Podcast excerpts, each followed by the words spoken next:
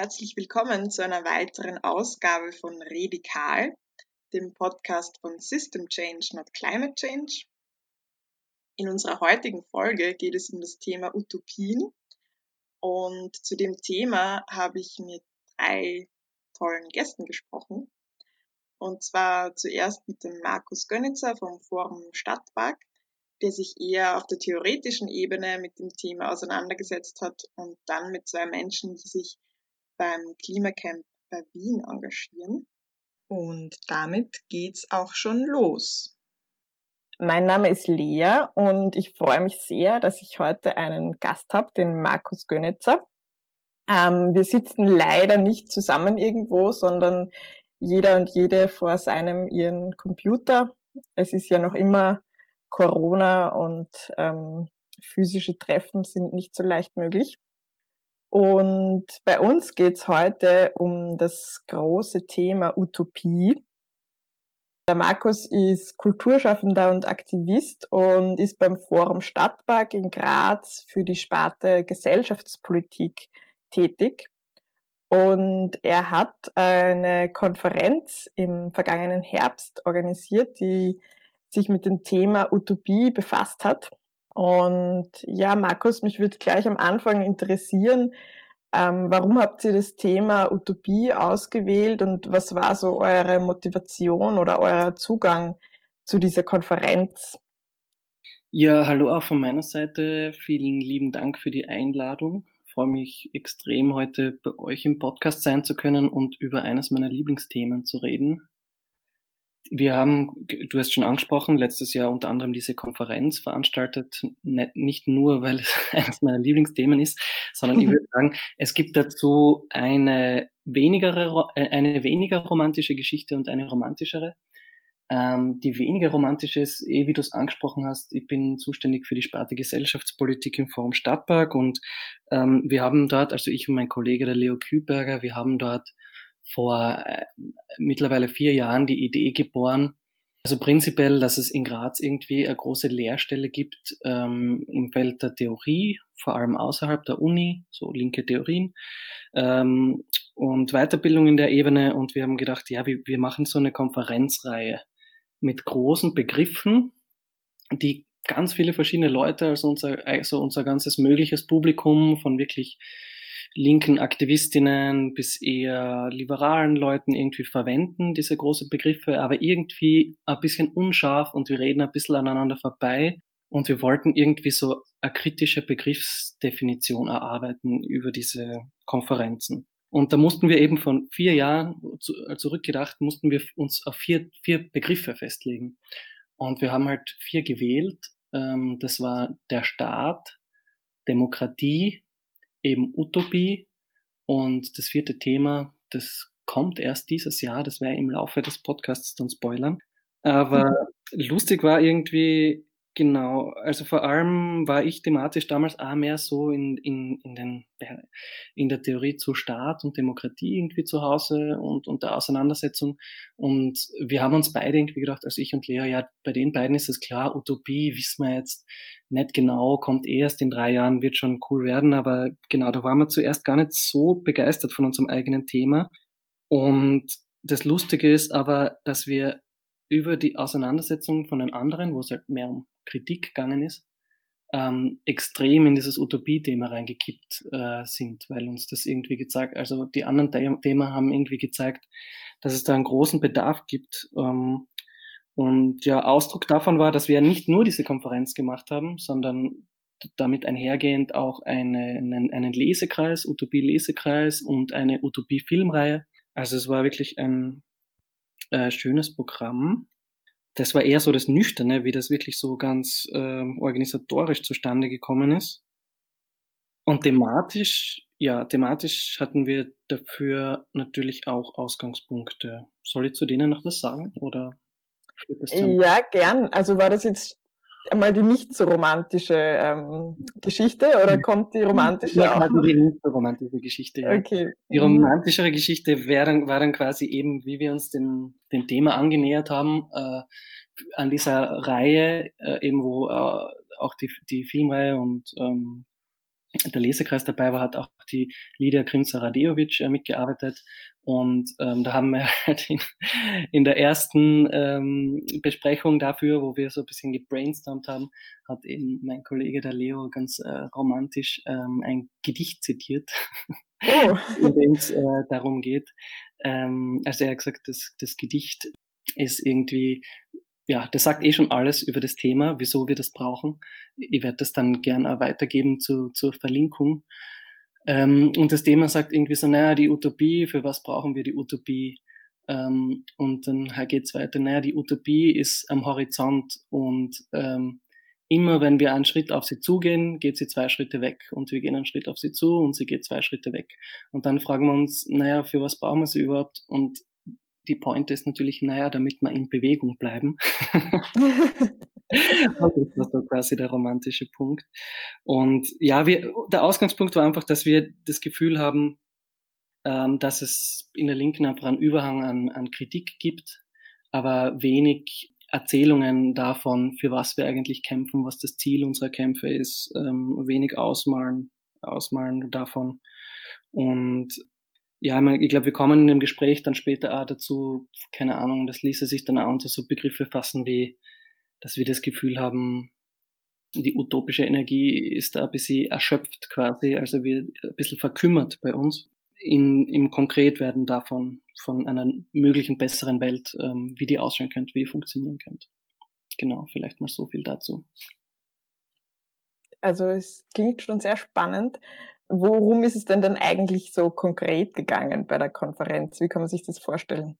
Mhm. Also die Konferenz, ähm, da waren ähm, sechs oder sieben verschiedene Beiträge, wo wir halt versucht haben, verschiedene Aspekte, die es so in diesem Diskurs um Utopien gibt, ähm, abzubilden mit so Schwerpunktsetzungen. Zum Beispiel, also wir hatten einen, einen allgemeinen Einstiegsvortrag von Silvia Federici, ähm, dann ging es aber auch um feministische Utopien, um antirassistische Utopien, um die Frage von Utopie und Technik, indirekt äh, Kunst und Utopie. Ähm, es gab einen Beitrag zu Utopie und mehr als menschlichen äh, Beziehungen und Verhältnissen, also auch die Frage vom Verhältnis von Menschen und anderen Spezien, Spezies ähm, in einer vielleicht ähm, zukünftigen nicht kapitalistischen Gesellschaft. Genau, also da gab es diese Teilvorträge und das war eigentlich immer so ein bisschen unser Ziel, dass wir so verschiedene Zugänge, verschiedene Perspektiven auf ein Thema werfen. Der gemeinsame Nenner ist, dass es meistens eben sehr kritische ähm, Perspektiven sind, die irgendwo aus einem antikapitalistischen Impetus irgendwie formuliert werden. Genau. Mhm. Du hast schon irgendwie so gemeint, dass ähm, dass vielleicht allgemein das Gefühl herrscht, dass wenig utopische Energie da ist oder dass die Utopien ja ein, ein bisschen ein Schattendasein führen. Hast du das, diese Ansicht durch die Konferenz irgendwie, hat sich das für dich geändert oder ähm, gibt es eh genug Utopien oder gibt es eine Vielfalt an Utopien? Ja, also ich glaube tatsächlich, dass sich das Bild im Laufe der Konferenz ein bisschen geändert hat für mich. Unser Ausgangspunkt war, dass wir quasi gesagt haben, eh, also dass es wir hatten, es gibt so ein sehr populäres Zitat, das entweder Slavoj Žižek oder Frederick Jameson zugeschrieben wird, weiß, weiß man nicht so genau, wer da die Urheberschaft hat, aber das besagt so quasi, die Popkultur und die vielen Dystopien, die darin vorherrschen, ähm, die drücken so ein bisschen aus, dass es heutzutage für viele Menschen leichter ist, sich das Ende der Welt als, als das Ende des Kapitalismus vorzustellen, dass Dystop diese dystopischen Vorstellungen sehr stark getragen werden. Und wir waren da irgendwie anschließend daran, haben wir uns auch beschäftigt mit einer Theorie von Mark Fischer, die sagt so quasi, wir leben in, in Zeiten des kapitalistischen Realismus. Also das heißt quasi auch so, es ist irrsinnig schwer für uns, ein nach dem Kapitalismus, eine andere Gesellschaftsform mit mehr sozialer Gerechtigkeit und individueller Freiheit irgendwie vorzustellen. Ähm, und da sind wir schon davon ausgegangen, auch mit diesem Punkt, na okay, die, auch die Populärkultur, die ja Ausdruck von, von unserem Bewusstsein ist, irgendwie, ähm, ist schon sehr dominiert von, von Untergangsszenarien. Die Politik wiederum ist sehr dominiert von, also entweder sehr autoritären Lösungen, ähm, allgemeinen Rechtsruck, einen allgemeinen Aufstieg vom Nationalismus, was jetzt aus meiner Perspektive alles als dystopisch äh, deuten würde, und dass auch linke Antworten oft sehr, ja, sich so verorten in einem quasi kleineren Übel. So, man muss die ganz schlimmen Sachen abwenden, kann vielleicht hier und da ein bisschen drehen, ähm, reformistischen Rädchen, aber so im Großen und Ganzen gibt es schon so Abwe Abwesenheit von, von Utopien. Es hat sich insofern geändert, dass ich in der Auseinandersetzung, in der Vorbereitung auf die Konferenz oder überhaupt in diesem ganzen Jahr draufgekommen bin, ja, es ist nicht ganz so pessimistisch, wir müssen den Kopf nicht ganz so stark in den Sand stecken. Es gibt zumindest im, im, im Feld der Bewegungen, äh, der sozialen Bewegungen, der linken Bewegungen, der linken Theorie schon in den letzten Jahren einen Hype, vielleicht auch in der Kunst ein bisschen. Also bin einfach über unzählige Symposien, Konferenzen, Sammelbände, und so weiter, Podcasts gestoßen, die sich in letzter Zeit mit dem Thema auseinandersetzen. Vielleicht aber eher ein bisschen mehr aus unserer Nische. Ähm, ja. Aber auf jeden Fall bin ich eher optimistisch als wie pessimistisch gewesen, wie es um die Utopie bestellt ist quasi. Na, das ist ja schon mal gut, dass man zumindest darüber optimistisch ähm, denken kann. Mhm. Ich muss ja sagen, ich, also ich bin schon länger in der, in der Klimagerechtigkeitsbewegung aktiv und wenn ich jetzt so an meinen Popkulturkonsum denke oder so, dann muss ich sagen, je länger ich da aktiv bin, desto mehr habe ich auch Lust auf Utopien und ähm, eben nicht nur auf so dystopische Darstellungen, die, die halte ich dann schon fast nicht mehr aus, eigentlich eher, mhm. weil, ähm, weil ich das Gefühl habe, es braucht ganz stark Utopien, auch in der Popkultur vielleicht. Und das bringt mich vielleicht auch so ein bisschen schon zur nächsten Frage. Hast du so das Gefühl, dass es Utopien gibt, die, ich würde es jetzt als Mainstream-Utopien bezeichnen, über die sich viele einig sind oder ähm, die immer wieder auftauchen? Mhm. Ja, also vielleicht wäre es an der Stelle irgendwie so wichtig, also um jetzt Mainstream-Utopien von anderen zu unterscheiden, braucht vielleicht mal irgendwie so äh, ein Begriff davon, was, was, was wir auch gemeint haben mit Utopien. Also, also ja, ich glaube, dass es sowas gibt, wie du es andeutest. Ähm, vielleicht sage ich zuerst ein bisschen, was wir damit so meinten, um es dann davon zu unterscheiden.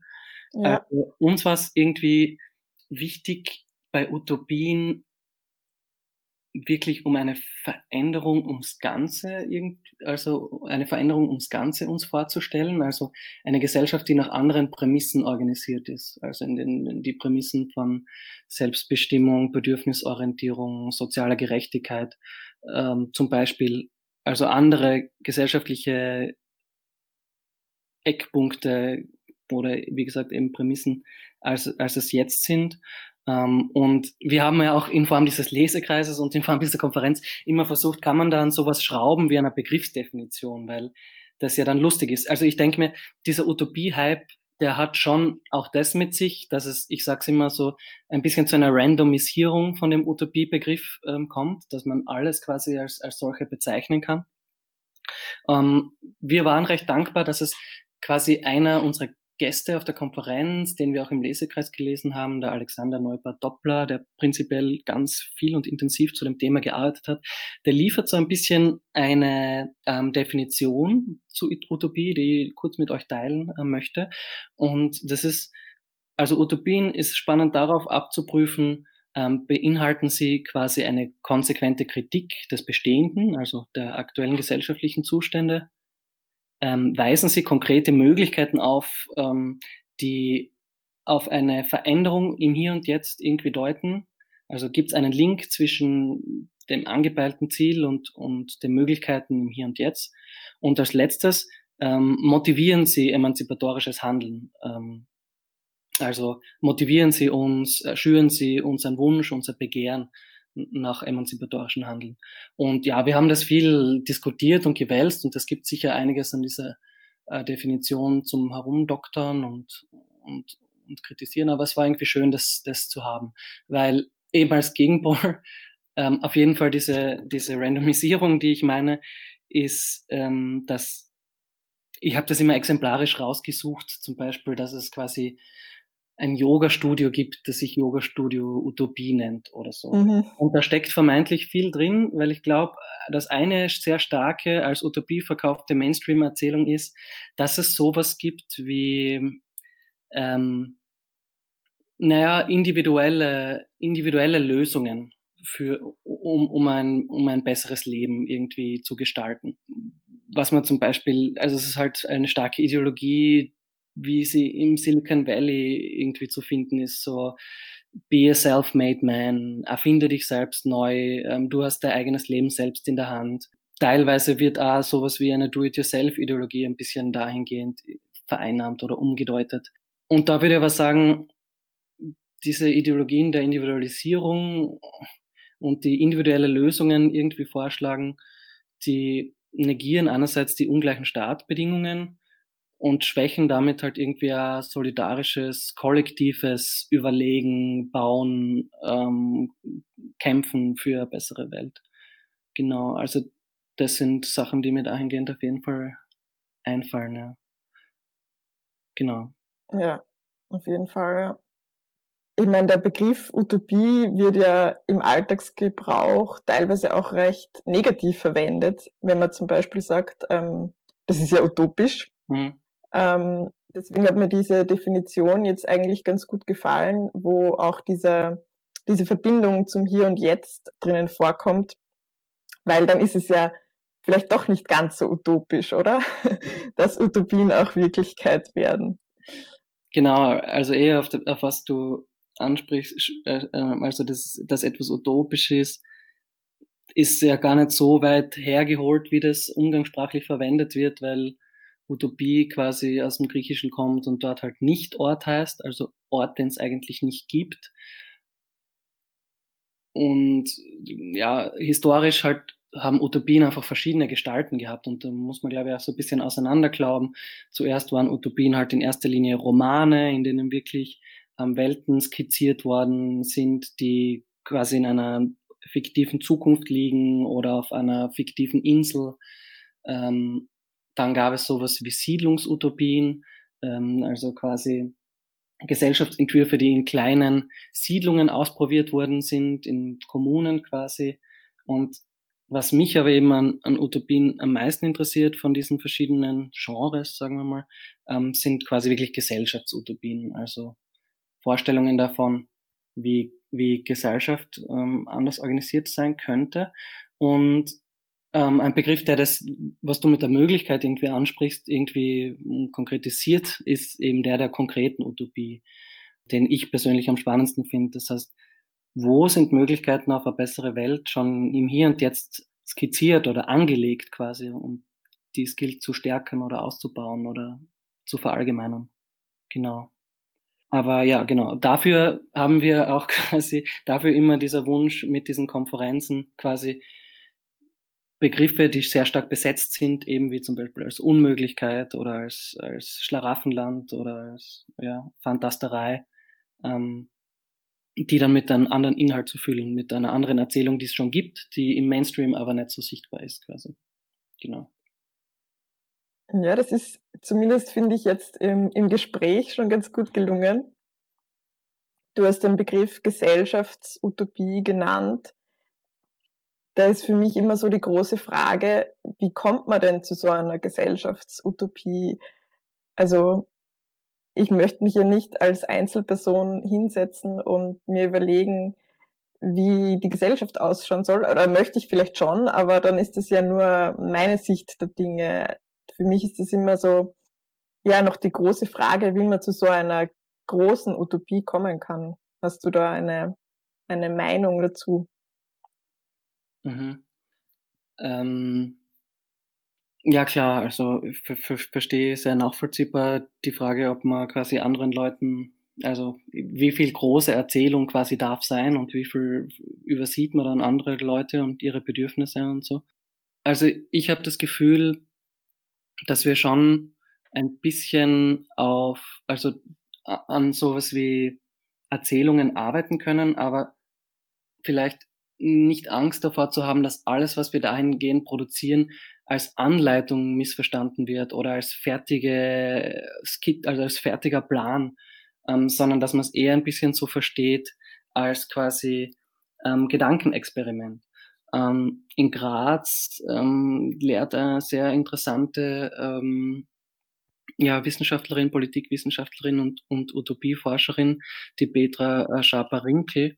Und die schlägt eben diesen Begriff vor, Utopien als, als Gedankenexperiment ähm, zu verstehen, indem mal Sachen skizziert werden, indem mal Sachen durchaus auch so weit ausformuliert werden, dass man schaut, hm, könnten die funktionieren? Wie könnten die funktionieren? Wie würden die sich anfühlen? Ähm, wären die wirklich erreichbar, machbar, vorstellbar? Dass man gleichzeitig bei all dem aber irgendwie mitplant, dass das Zeichnen von Utopien oder das Erstellen von Erzählungen halt ein demokratischer und ähm, transparenter Prozess sein muss, quasi, in dem Streit ähm, vorprognostiziert ist. Also das immer nur eine, Zwischenetappe ist, ein Zwischenschritt. Ähm, quasi, ich mache mal einen Vorschlag, den lasse ich da mal ähm, kritisieren von möglichst vielen Leuten oder diskutieren und dann wird, äh, wird sich die nächste Zwischenetappe abzeichnen. Ähm, also ich glaube, dass man, dass eine Gefahr besteht darin, das Diskutieren von Utopien immer so zu verstehen, dass da was fixfertiges hingestellt wird, das in dem totale Harmonie herrscht weil das ist was, was verständlicherweise Angst macht. Das ist was, was verständlicherweise die Angst macht, dass es ins, ins Totalitäre kippen kann. Und ähm, ja, das hat uns die Geschichte auch bewiesen. Aber im Lernen aus der Geschichte finde ich eben, ist es ganz wichtig, diese Räume für demokratische Auseinandersetzung und, und kritischen, solidarischen Streit mit einzuplanen in, genau, in, in unserem Formulieren von Utopien. Mhm. Vielleicht noch, was hättest du so Beispiele für, für Lieblingsutopien, die dir begegnet sind? Mhm. Vielleicht, um, um das Gesagte noch einmal ein bisschen zu konkretisieren.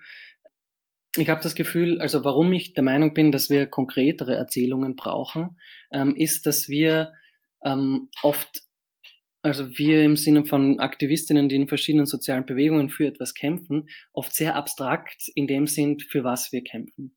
Also ob das jetzt die Klimabewegung ist oder, oder andere radikale Bewegungen, die sich für andere Gesellschaft einsetzen. Oft sind dann sehr abstrakte Begriffe wie eben sozial-ökologische Tra äh, Transformation oder ähm, Welt ohne Staat, Nation und Kapital im Spiel oder so. Und viele Leute, die sich auskennen, die da reinkippen, die sich damit auseinandersetzen, die dafür kämpfen, haben vielleicht eine Vorstellung davon, haben vielleicht eine Idee davon, dass, dass das dann ein Ort wäre mit also ohne Ausbeutung, mit sozialer Gerechtigkeit, äh, mit Freiheit und Selbstbestimmung. Für viele andere ist das aber sehr vage und um, um das erfahrbar zu machen, wofür wir kämpfen, hilft es vielleicht eben da eine, eine stärkere Erzählung von der Zukunft zu haben. Ähm, zu den Lieblingsutopien. Tatsächlich eine Konferenz, die noch viel größer aufgesetzt war wie die unsere, war auch im letzten Jahr in Leipzig im Sommer ähm, und die hieß Zukunft für alle. Und ähm, eines der Produkte dieser Konferenz war so, also ein Buch, ähm, das heißt Zukunft für alle 2048. Und darin versucht das Kollektiv quasi so die Welt, wie sie 2048 sein könnte, aufzuzeichnen und ähm, schaut sich da so verschiedene Bereiche an, wie Arbeit, Mobilität, ähm, Klimagerechtigkeit, Geschlechtergerechtigkeit, Ernährung, Gesundheit, Bildung, ähm, schaut sich alle diese Bereiche an und formuliert quasi von dem Ausgangspunkt, sie leiten das quasi so ein, oh wow, keine Ahnung, im Jahr so und so, 2021, ähm, ist eine Form von sozialer Transformation eingesetzt, die sich fortgesetzt hat und 2048 stehen wir jetzt da. Also genau dieses Zeichnen von einer Zwischenetappe quasi. Und ähm, finde sehr vieles, äh, was sie darin auszeichnen, also aufzeichnen, sehr schön. Eben anhand dieser Grundsätze von Selbstbestimmung, sozialer Gerechtigkeit, Geschlechtergerechtigkeit, ähm, einer Form von Wirtschaften, die die planetaren Grenzen mit einbezieht. Also da mal reinzuschauen, ähm, würde ich auf jeden Fall ähm, sehr empfehlen. An der Stelle kann ich auch auf einen anderen Podcast verweisen, wo Organisatorinnen von dieser Konferenz zu Wort kommen, nämlich im Ende Gelände Podcast. Da gibt es auch eine Folge zum Thema Utopien, ähm, ein bisschen anders als diese. Und da, da wird auch über diese Konferenz gesprochen in Leipzig. Und ich habe ja, hab mir schon, schon öfter überlegt, ob ich mir dieses Buch einmal bestelle und vielleicht mache ich es jetzt nach, dieser, nach diesem Gespräch. Voll gut. Ich hole mir von denen dann die, ähm, die Werbeabgaben. ja, bitte. Mach das. Genau, aber die Frage, die sich mir jetzt noch so ein bisschen stellt, ist, ist dieses, äh, zum Beispiel die Utopien, wie sie in diesem Buch gezeichnet werden, sind das dann, ist das dann schon eine große Erzählung, die irgendwie in sich zusammenhängt oder ist das, sind das viele kleine? Und weil das auch was ist, was uns natürlich als Klimagerechtigkeitsbewegung immer wieder beschäftigt, dass wir gerne auch verschiedene Bewegungen zusammenbringen würden und daran immer wieder ein bisschen scheitern und ein bisschen mhm. gelingt es uns. Ähm, genau, wie würdest du das sehen? Ja, also ich finde, dass es, also das Beispiel, das angesprochene, eben schon ein, ein, ein größere zusammenhängender Entwurf ist, weil viele verschiedene gesellschaftlichen Bereiche quasi gezeigt werden, wie sie neu verzahnt ähm, sein könnten oder wie sie neu ineinander wirken könnten, wie sie organisiert sein könnten, ähm, obwohl es da natürlich auch noch ganz viel äh, Konkretisierungsbedarf gibt, wo ich aber eben das auch super finde, dass es in vielerlei Hinsicht eben noch offen ist, um quasi kritisch diskutiert äh, werden zu können. Und das ist dann sicher eben eine Frage, also äh, äh, ja, mag eine theoretische Frage sein oder eine Geschmacksfrage, wie, wie aus, ausgemalt man das gern haben würde als Diskussionsaufschlag. Ähm, aber was ich eben finde, was, was ähm, Zukunft für alle auch sehr vorbildlich gemacht haben, ist ja, dass sie das Entwerfen dieser Erzählung sehr wohl versucht haben, aus ganz unterschiedlichen Positionen zu machen. Also ganz unterschiedliche Menschen, ganz unterschiedliche Bewegungen mit deren Erfahrungen, mit deren Expertisen ähm, eingeladen haben, um aus, aus deren Standpunkt irgendwie ähm, erzählt zu bekommen, naja, wie, wie, würden, wie würden wir aus, aus unserem Teilbereich da Verbesserungen uns vorstellen. Ähm, aber prinzipiell bin ich da ganz ähm, bei eurer Position oder bei euch, dass ich glaube, also Utopien müssen, also sind sicher dann am, am powerfulsten, wenn sie verschiedene Perspektiven mit einbeziehen, ähm, wenn sie aus einer differenzierten Solidarität formuliert werden. Das heißt, wenn, wenn anerkannt wird, dass die Menschen, die an der Erzählung arbeiten und unterschiedliche Ausgangsbedingungen haben, unter unterschiedlichen ähm, Herrschaftsmechanismen leiden und ja, dass, dass man da eben auch immer sich bewusst ist, man muss da kritikfähig bleiben am Weg, man muss schauen, wen nimmt man nicht mit und so weiter und so fort. Aber bleib eben bei dem Punkt, dass ich glaube, dass Utopien vor allem dann ähm, an Fahrt aufnehmen können, wenn sie ein verbreitetes Begehren schaffen, auf das sich verschiedene Positionen beziehen können. Und ja, kann eben auch nur aus, aus, dieser, aus dieser Position da eher des Beobachters und des ähm, Theoretikers eigentlich sprechen, aber weiß auch, dass in der Praxis also das dann ganz andere Herausforderungen ähm, mit sich bringt, dieses quasi aufeinander zugehen oder dieses Zusammenführen von quasi vereinzelten Kämpfen. Aber ich glaube, dass es auf jeden Fall ähm, der richtige Weg ist, ähm, auf dieses, also in dieses Aufeinander zugehen zu investieren. Seine Energien. Ja, also im zweiten Teil des Podcasts werde ich dann auch mit Menschen sprechen, die sich beim Klimacamp, äh, beim Klimacamp bei Wien engagieren, weil ich gespannt bin, wie dort Utopien so im Kleinen vielleicht schon gelebt werden. Mhm. Und es würde mich interessieren, ähm, wie, wie denkst du, dass wir es schaffen können, dass Utopien Wirklichkeit werden? Ja, das ist in der Hinsicht ähm, ein guter, ähm, ein gutes Stichwort, weil ich dann quasi jetzt auch ähm, das Thema für unsere nächste Konferenz spoilern kann, was sich mehr oder weniger dieser Frage widmet. Das Thema wird nämlich ähm, Transformation sein. Das heißt, nachdem wir letztes Jahr ein bisschen über, über Ziele geredet haben, geht es dieses Mal um den Weg, was natürlich in einem, in einem Wechselverhältnis steht. Ich möchte dahingehend vielleicht ähm, eine Idee ähm, promoten, die, die ich sehr spannend finde, ähm, als ja, Dank, Denkanstoß. Ich bin prinzipiell ein Fan, also eh, wie es schon rausgekommen ist in dem Gespräch wahrscheinlich und, und auch in der letzten Frage des Aufeinanderzugehens ähm, von quasi Mehrfachstrategien ähm, von, von aus verschiedenen Perspektiven kämpfen, aus verschiedenen Standpunkten kämpfen an einer gemeinsamen Sache. Und ähm, ja, bei der Strategie bin ich auch großer Fan einer Mehrfachstrategie.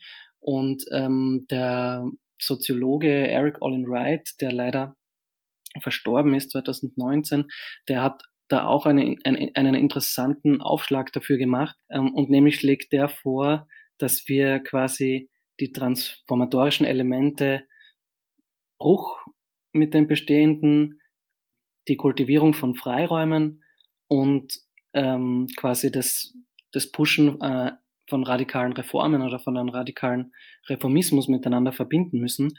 Und das finde ich irgendwie ähm, sehr überzeugend, weil so ein Problem der Linken ist ja oft, dass alle Theoretiker denken und TheoretikerInnen der Theorie der DSI folgen ist die pure Wahrheit. Viele Aktivistinnen denken, der Kampf, in dem sie kämpfen, ist der wichtigste. Und in Hinsicht des Voneinanderlernens finde ich das eben spannend, ähm, diese verschiedenen Formen der Transformation miteinander zu verbinden. Du hast das Beispiel mit dem Klimacamp gegeben, quasi wo versucht wird, ähm, manches von dem, wie wir uns Utopie vorstellen, schon temporär erlebbar zu machen und wo man wichtige Erfahrungen sammelt, wo man vielleicht draufkommt, äh, ja, es fühlt sich irrsinnig gut an und äh, lustvoll, irgendwie kooper kooperativ, kollektiv an was zu arbeiten. Gleichzeitig ähm, stellt sich aber die, die Sache da, na okay, 30 Pläne an einem Tag sind zach und vielleicht können wir die Gesellschaft nicht so verwalten, dass wir alle über alles immer entscheiden, sondern brauchen irgendwelche Formen von äh, delegierter Politik. Oder das Gleiche für, gilt ähm, für den Bruch, wo man, wo manche Leute konkrete Erfahrungen sammeln. Wie setzen wir politische Macht tatsächlich durch? Wie gehen wir mit der Repression um, die, was damit einhergeht, wenn wir, wenn wir Brüche setzen mit dem Bestehenden, wenn wir Herrschaft sabotieren? Und das letzte natürlich alles mit der Reform quasi ähm, gibt es Positionen, die dann extrem viel Wissen darüber sammeln, ähm, wie es um Kräfteverhältnisse steht, äh, wie sie verwoben sind, wie sie verschoben werden können durch kleine institutionelle Eingriffe und Transformationen. Also ich glaube, in der Hinsicht ist es wichtig, aufeinander zuzugehen.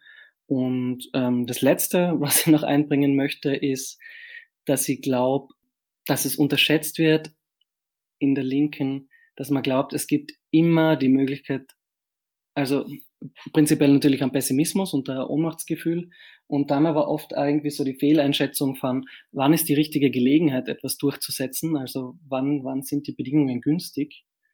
Ich glaube, jetzt werden sie wieder günstig, weil eine Krise, also weil wir in einer Krise drinstecken, in einer Gesundheit, Gesundheitskrise seit einem Jahr und der große Wirtschaftskrise wird folgen.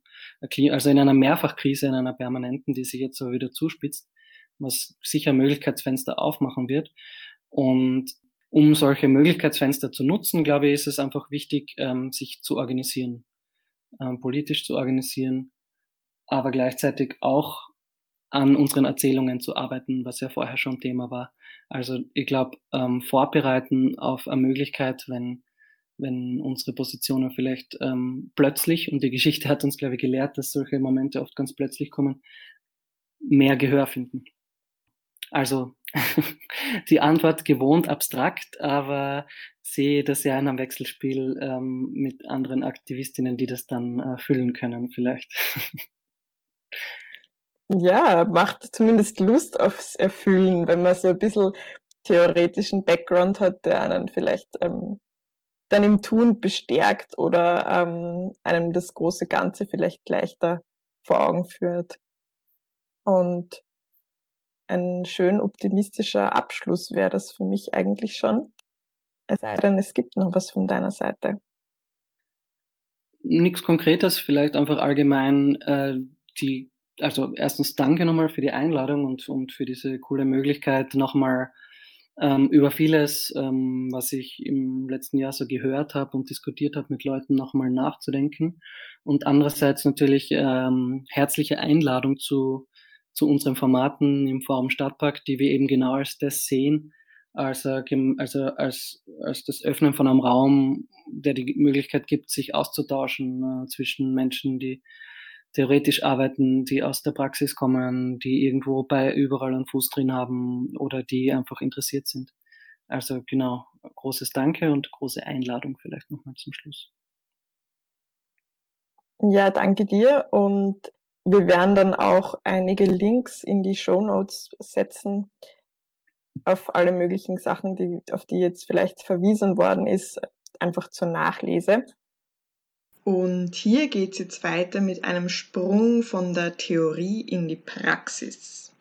Ich sitze hier gerade äh, am Computer und habe per Video ähm, Doro und Leon bei mir, die sich beide beim Klimacamper Wien engagieren. Und ich würde euch kurz bitten, euch einmal kurz vorzustellen.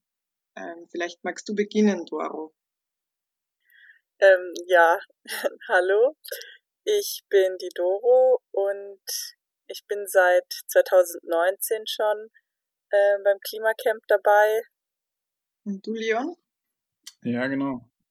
Ich heiße Leon, ähm, bin seit diesem Jahr erst im Klimacamp Wien, habe parallel auch noch im, im Klimacamp in Deutschland, im Klimacamp Augsburg äh, was gemacht und finde da jetzt so langsam auch mein Plätzchen und habe Spaß daran, jetzt für das kommende Klimacamp da Dinge mitzugestalten.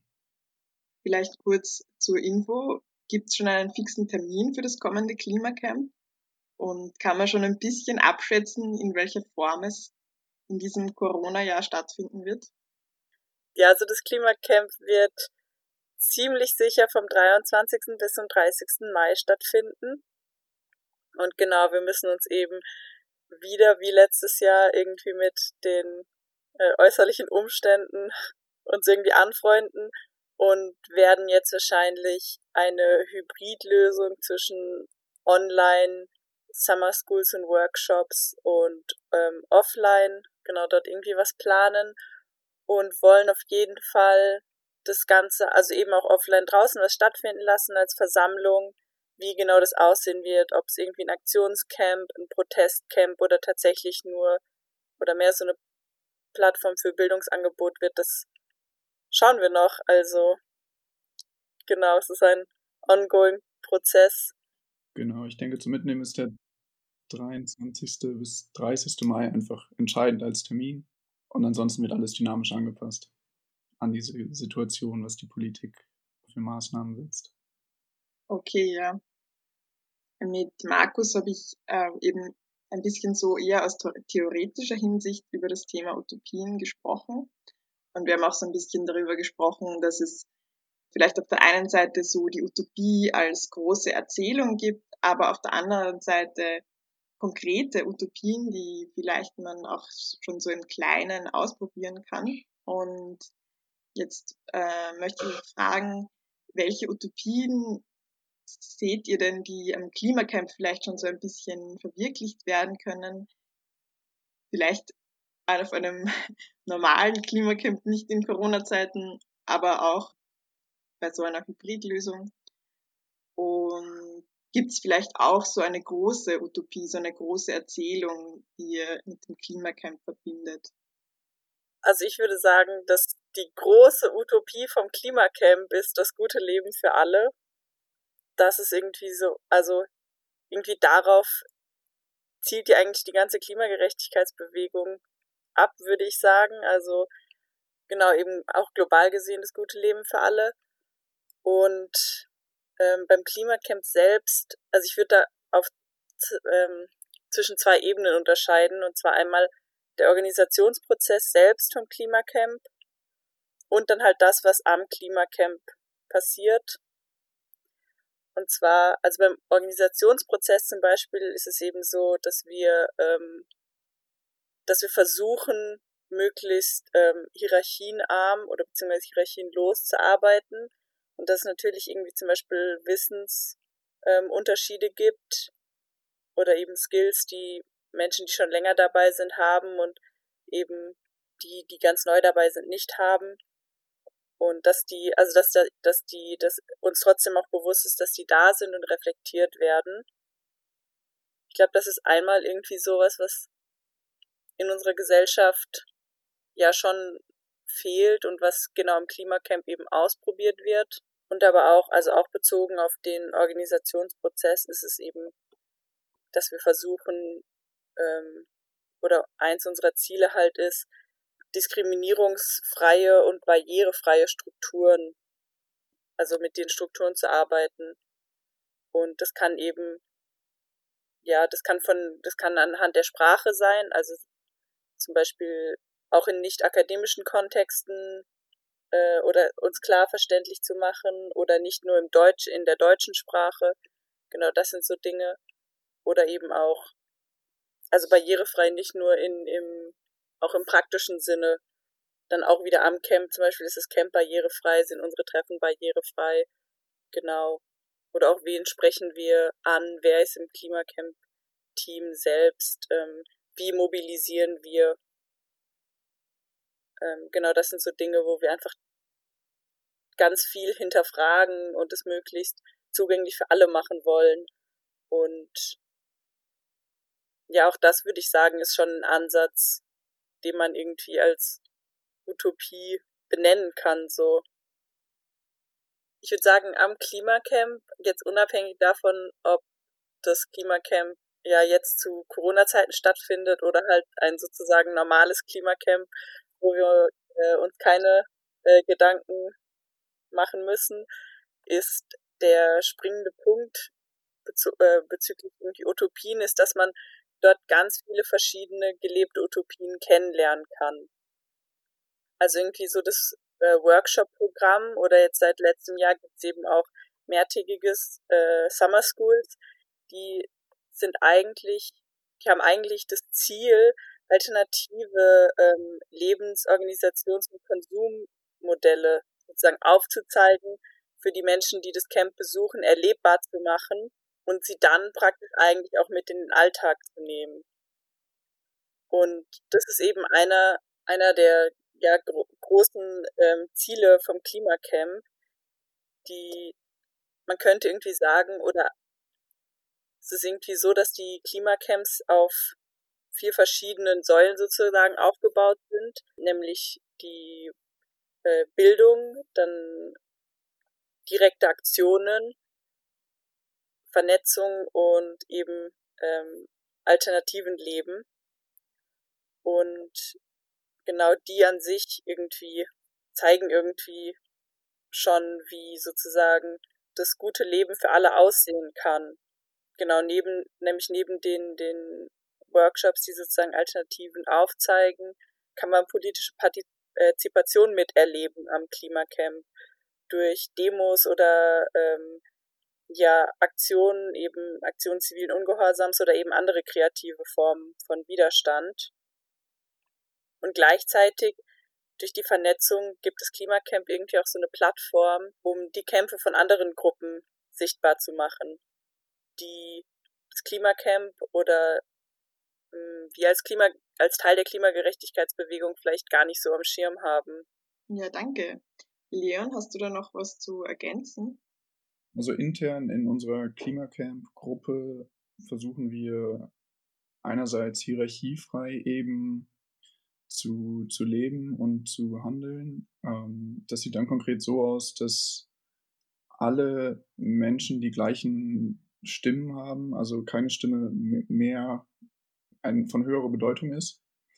Ähm, und gleichzeitig sind wir aber auch eine, eine, Gruppe, die sehr darauf achtet, dass wir Diskriminierung vermeiden. Also ich denke, wir alle wissen, dass Diskriminierungen unglaublich schwer sind zu vermeiden komplett. Das beginnt nämlich bei der Sprache schon, ob wir jetzt das kleine Wort Mann sagen, also kann Mann das machen oder kann Mensch das machen. Das ist ja quasi schon die erste berechtigte Diskussion, finde ich. Und da ist es dann eben wichtig, dass sowas kommuniziert wird, dass sowas angesprochen werden kann, dass Personen sich da diskriminiert fühlen. Und da, genau, pflegen wir eben diesen, diesen Rahmen. Ja, und konkret zum Klimacamp, wie es jetzt ähm, dann im Mai auch aussehen wird. Obwohl auch jetzt Corona sein wird, wollen wir natürlich auch offline, also analog im realen Leben, uns irgendwie treffen und ähm, eben auch politische Aktionen ähm, stattfinden lassen, damit diese Utopien äh, ja auch auf die Straße kommen. Und das kann alles Mögliche sein. Also es ist ja schon in, in einem kleinen Rahmen eine Utopie, äh, mit dem Fahrrad zu fahren, weil du dir wünschst, dass die Innenstadt autofrei wird. Und das äh, ja, wird dann halt eben mit deiner Fahrradfahrt umgesetzt. Ähm, genau, und so versuchen wir eben auch über politische, also entweder angemeldete Demonstrationen oder äh, vielleicht auch unangemeldete Demonstrationen, äh, diese Utopien in die Öffentlichkeit breit zu machen. Ja, ähm, dazu, wie Utopien es vielleicht dann auch in den Alltag oder ins wirkliche Leben unter Anführungszeichen schaffen können, möchte ich euch eh später noch fragen. Was mich zuerst noch interessieren würde, ist, wie kommt ihr denn eigentlich zu euren gemeinsamen Utopien, die dann am Klimacamp vielleicht erlebbar sind oder zu diesen Alternativen, die ihr im Organisationsprozess umsetzt? Gibt es da kontroverse Diskussionen darüber äh, oder seid ihr euch da schnell einig? Also ich kann mich erinnern, als ich einmal im Klimacamp-Team ähm, war, hat es zum Beispiel eine relativ äh, ausführliche Diskussion darüber gegeben, ob man, man, ob wir ähm, auf dem Klimacamp einen rauschfreien Abend machen wollen um sozusagen einmal, ja, Party ohne, ohne Alkohol und andere Drogen zu erleben. Ja, an das Thema mit den rauschfreien Abenden kann ich mich auch noch erinnern. Das ist recht witzig, weil das hat sich mittlerweile ganz gut etabliert. Also, das wurde ja da 2019, glaube ich, zum ersten Mal ausprobiert. Und genau, wurde dann einfach übernommen. Also es wurde nochmal reflektiert, aber genau für gut befunden und übernommen. Ich kann mich nicht dran erinnern, dass wir ähnliche kontroverse Diskussionen in den letzten zwei Jahren gehabt haben. Ich habe das Gefühl, hm, dass wir es ganz gut schaffen, irgendwie bedürfnisorientiert zu arbeiten und eben zu schauen, was brauchen die einzelnen Menschen im äh, Klimacamp-Team. Genau, wir arbeiten mittlerweile auch in recht kleinen AGs. Also es gibt einfach eine größere Anzahl an Untergruppen, die zusammenarbeiten, was es, glaube ich, auch ähm, vielleicht ähm, einfacher macht. Genau, und sonst überlegen wir uns einfach irgendwie, welche Themen uns interessieren, was wir sozusagen gerne am, am Klimacamp thematisieren wollen, aber auch was irgendwie gerade in der Gesellschaft oder in der Klimagerechtigkeitsbewegung generell aktuell ist. Oder vielleicht auch in der, also genau, eigentlich auch in der ganzen Welt so, welche Themen irgendwie auch durch das, was sozusagen, weil das Klimacamp ja einmal im Jahr passiert ist, auch durch das, was sozusagen im Jahr, äh, in dem, während dem ganzen ähm, Prozess, diesem Jahr so passiert ist, glaube, darauf basiert zum Teil auch unsere Entscheidung, ähm, worauf wir unsere Schwerpunkte legen. Ja, ich denke, dazu ist vielleicht auch erwähnenswert, dass wir auch für dieses Jahr wieder Workshop-Zelte planen. Und äh, wir beide sind noch in der Programm AG.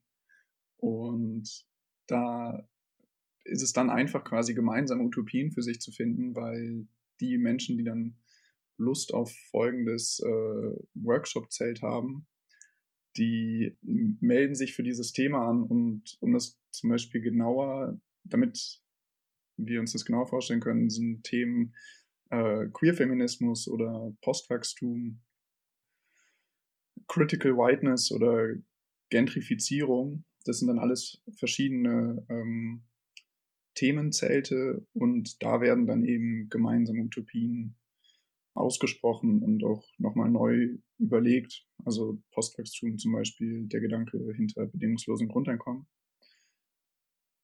Genau, und das, so entstehen dann viele kleine gemeinsame ähm, Utopien, die zum Schluss dann alle auf die eine große Utopie hinauslaufen, eben quasi dieses gute Leben oder bessere Leben für alle. Ja, da bekommt man schon wieder richtig Lust aufs Klimacamp beim Zuhören, finde ich. Ja, jetzt würde ich noch gern wissen, wie seht ihr das? Wie können es so Utopien, die vielleicht für eine Zeit lang in einer kleinen Gruppe schon Wirklichkeit werden, in einer größeren Gruppe oder in der Gesellschaft insgesamt auch Wirklichkeit werden? Das ist eine gute Frage. Das frage ich mich tatsächlich sehr, sehr häufig.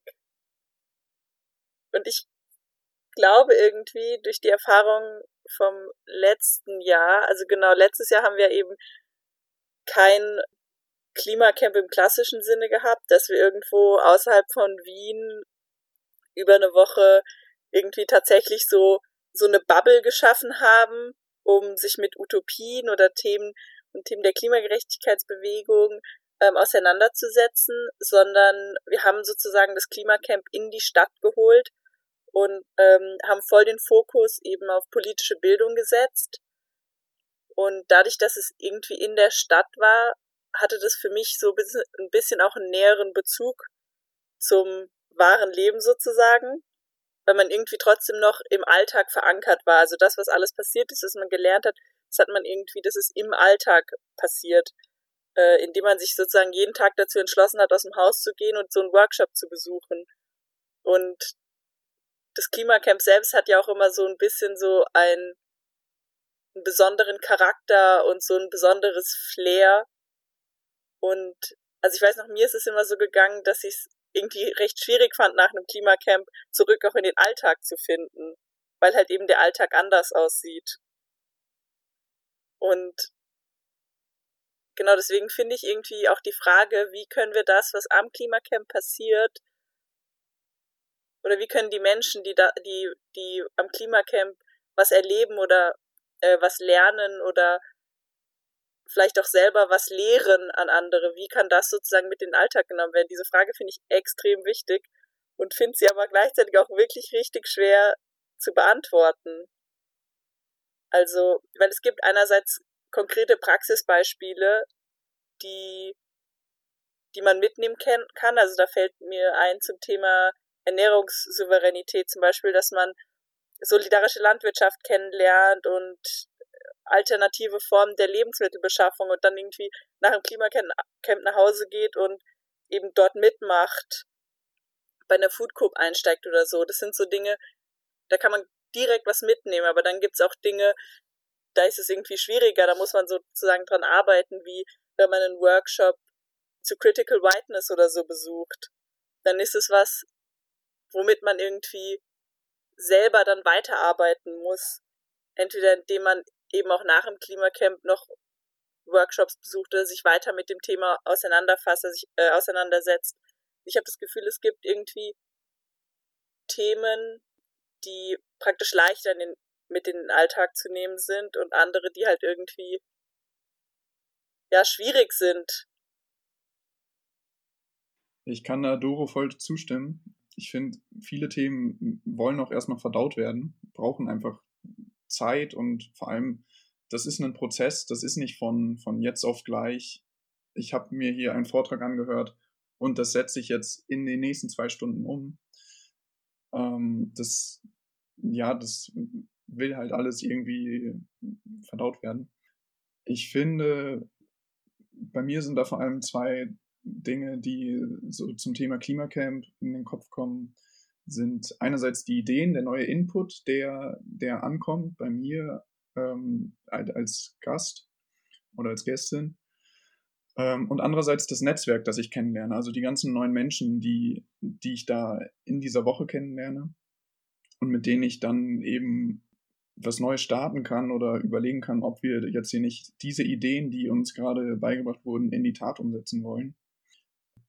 Und das ist dann das, das, das Mögliche, was aus diesem, dieser einen Woche Klimacamp ähm, rauszuholen ist, in meinen Augen, ähm, weil wir dann versuchen können, aus dieser einen Woche, in der wir uns ja auch freigenommen haben und uns nur darauf fokussiert haben, jetzt Dinge in den Alltag zu integrieren. Und ja, das kann alles Mögliche sein. Äh, da muss ich jetzt, glaube also wenn du magst, kann ich auch noch gerne Beispiele dazu nennen. Ähm, aber es ist ja allein schon ein Fortschritt, wenn wir jetzt wieder beim Thema Ernährung sind, ob Menschen auf einmal ihr Essen retten, weil äh, über Foodsharing oder über illegale Arten wie dem Containern, ähm, weil es eben einfach genug gibt an Lebensmitteln.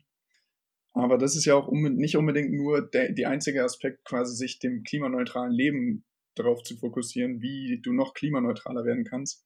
Dazu, Fun Fact, habe ich vor ein paar Tagen gelesen, dass tatsächlich äh, Ölkampagnen den CO2-Fußabdruck raus in die Medien gebracht haben. Ähm, sondern das ist halt auch einfach politisches Engagement ist ja auch schon entscheidend. Das bewirkt ja unglaublich was, wenn wir jetzt hier in diesem Podcast äh, über Utopien reden, über eine schönere Zukunft, was es bedeuten kann, wenn wir äh, offene Grenzen haben, wenn wir auf einmal nicht mehr nur in Deutschland, Österreich, Tschechien denken, sondern auf einmal gibt es keine Grenzen mehr, wenn wir in ganz anderen Dimensionen denken und das versuchen zu verbreiten an mehrere Menschen. Das hat ja auch schon einen riesen Input. Voll, da kann ich nur zustimmen. Ja, ich würde an der Stelle auch schon Danke sagen, dass ihr euch die Zeit genommen habt und ähm, über das Klimacamp aus dem Nähkästchen geplaudert habt. Gibt es noch irgendwas, das ihr loswerden wollt, ankündigen wollt? Wichtig für alle ZuhörerInnen, die interessiert am Klimacamp sind. Kommt auf jeden Fall vorbei. Wir bemühen uns sehr, trotz den jetzigen Situationen, da eine tolle, eine tolle Woche auf die Beine zu stellen. Ich bin auch sehr optimistisch, dass das eine sehr tolle Woche wird mit äh, vielen guten Aktionen, online wie offline. Ähm, genau. Und hoffentlich sehen wir uns dann in dieser Woche. Ja, dann. Danke fürs Dabeisein und an alle, die zugehört haben. Danke fürs Zuhören und bis zum nächsten Mal bei Radikal, dem Podcast von System Change, not Climate Change.